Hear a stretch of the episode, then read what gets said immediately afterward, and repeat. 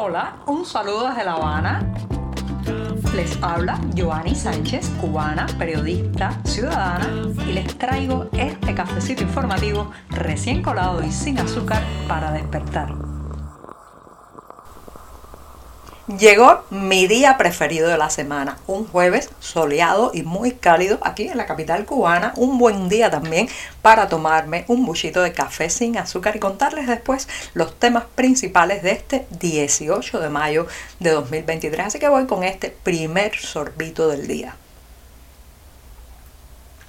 Después de este cafecito mañanero y sin azúcar, les comento que una de las señales de la crisis, de la profunda crisis que estamos viviendo, no son solamente, eh, digamos, las larguísimas colas para comprar comida, no es solamente el transporte colapsado, las paradas de ómnibus repletas de personas que no pueden moverse, sino también, señoras y señores, el saqueo permanente, el robo, el pillaje de todo aquello que hay en los espacios públicos, en las zonas comunes de los edificios, incluso en las aulas, los hospitales, todo espacio que pueda ser depredado ahora mismo está siendo saqueado, el pillaje se extiende por toda la isla.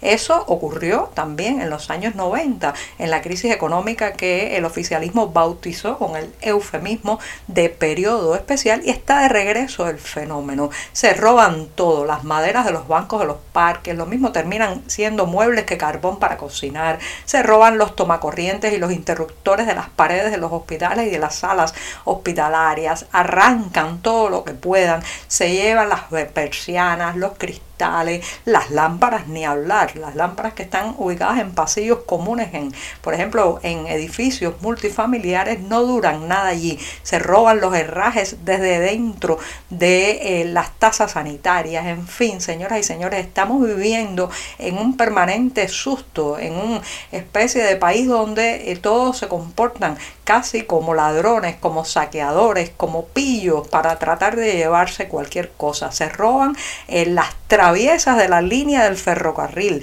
se roban también las piezas de las torres eléctricas o torres de comunicaciones que terminan desplomándose al menor viento porque claro, la estructura está afectada por la pérdida de parte de sus materiales. También se roban los contenedores de basura, las ruedas de los contenedores para hacer las carretillas que después servirán para cargar el agua de un lado a otro en esos barrios donde el suministro eh, de agua pues no llega a, a las pilas, a los grifos de las casas. Bueno, pues todo eso es, da la impresión de que uno tiene que estar permanentemente mirando y vigilando sus pertenencias hasta en las escuelas. Eh, hay que estar con los ojos puestos en las mochilas, en las carteras, porque te saquean lo mismo en la goma de borrar que el lápiz, que la merienda que te vas a comer ese día. Señoras y señores, ¿a qué punto hemos llegado? Esto no es solamente la crisis, esto es una cuestión también de valores. El hombre nuevo que iba a ser supuestamente un individuo un individuo que no valoraba, digamos, no estaba obsesionado con lo material, un individuo que no iba a ser consumista, ha terminado siendo un gran depredador de los espacios públicos y todo lo que puede llevarse se lo lleva. Y esto da una sensación de incertidumbre, zozobra permanente, hay que cuidarse, no es solamente este pillaje, también los números de eh, robo con fuerza, de gente a las que les arrebatan desde un teléfono móvil hasta la cartera, van en aumento. Y entonces vemos cómo los espacios públicos se van, digamos, desvalijando, hay una, eh, hay una permanente pérdida de recursos, de recursos, y eso,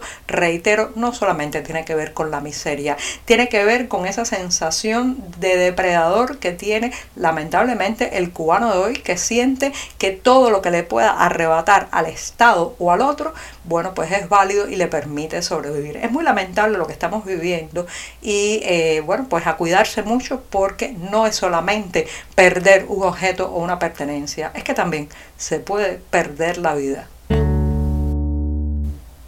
Si hay un negocio bollante, bollante en Cuba, es el que está relacionado con las compras que se hacen desde el extranjero, o sea, los exiliados y emigrados cubanos compran fundamentalmente alimentos para sus parientes en la isla. Sí, como saben, es muy difícil para las familias cubanas llegar a fin de mes con los bajísimos salarios, los altos costos de la vida y aquel que tiene un pariente en el extranjero que le compre fundamentalmente útiles de aseo, comida, eh, también electrodomésticos a través de estos portales digitales, bueno, pues puede, digamos, tener una situación un poco de alivio en comparación con el resto de la población. Estos portales digitales han hecho facturado muchísimo dinero, venden carísimo eh, y bueno, pues las familias están casi obligadas a utilizarlos eh, cuando quieren ayudar a algún pariente aquí dentro de la isla. Bueno, pues déjenme decirle que incluso esos negocios bollantes que son prácticamente de extorsión, porque es como si a usted le hubieran secuestrado un familiar en un lugar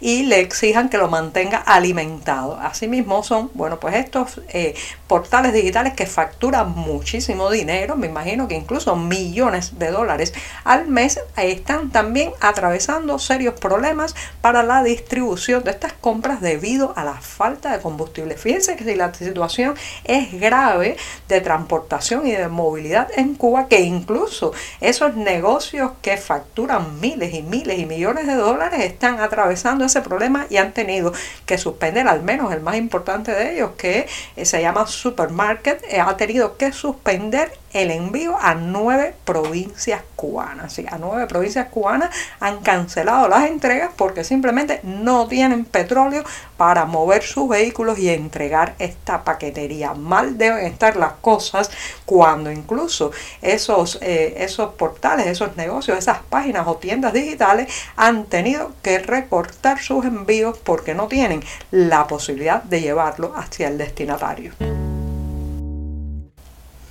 La organización no gubernamental Amnistía Internacional ha publicado una carta dirigida nada más y nada menos que a Miguel Díaz Canel, sí, eh, coincidiendo con el segundo aniversario del arresto, la detención del rapero cubano Michael Castillo, conocido también por su nombre artístico Osorbo, esta organización que se dedica a velar por el respeto a los derechos humanos en el mundo, también por exigir eh, la liberación de los prisioneros de conciencia y los presos políticos, pues ha aprovechado la oportunidad y ha publicado este texto en el que reclama la liberación inmediata no solamente de Osorbo, sino también del resto de los prisioneros políticos cubanos. Recuerden que para Amnistía Internacional eh, Osorbo es un preso de conciencia, también ha nombrado con esa categoría al artista plástico Luis Manuel Otero Alcántara y hace lo que podemos decir un seguimiento de los casos de estos dos cubanos, pero también del resto de los detenidos y condenados por las protestas populares del 11 de julio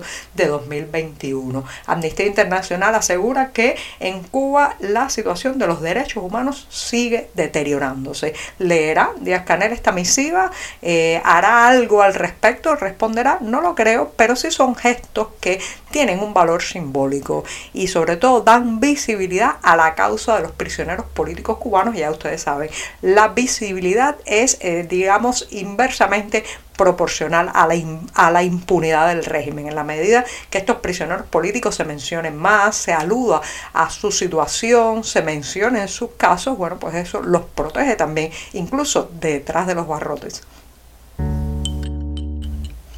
El jueves llega a su final en este programa y me voy a despedir con una recomendación de buen teatro para quienes estén el último fin de semana de este mes de mayo en la ciudad de Miami, Estados Unidos. Allí se estará poniendo una obra con el título Hansel y Graciela que aborda el espinoso y delicado tema del Alzheimer, la soledad y el miedo. Sí, como escuchan, eh, se trata de la historia de una anciana con Alzheimer que está a punto de ser internada en una residencia y en ese momento huye y se aferra a la casa donde están sus recuerdos, sus pertenencias y también parte de su pasado. Mientras que Hansel, bueno, pues es un hombre joven con muchos miedos, solitario, inseguro y cobarde. Fíjense qué combinación tan interesante Hansel y Graciela. Esta obra de teatro que los detalles de cuándo, dónde y la hora de su puesta en escena lo pueden encontrar en la cartelera del diario digital 14 y medio. Ahora sí, me despido hasta mañana viernes. Muchas gracias. Por hoy es todo. Te espero mañana a la misma hora. Síguenos en 14medio.com. También estamos en Facebook, Twitter, Instagram y en tu WhatsApp. No olvides, claro está, compartir nuestro cafecito informativo con tus amigos.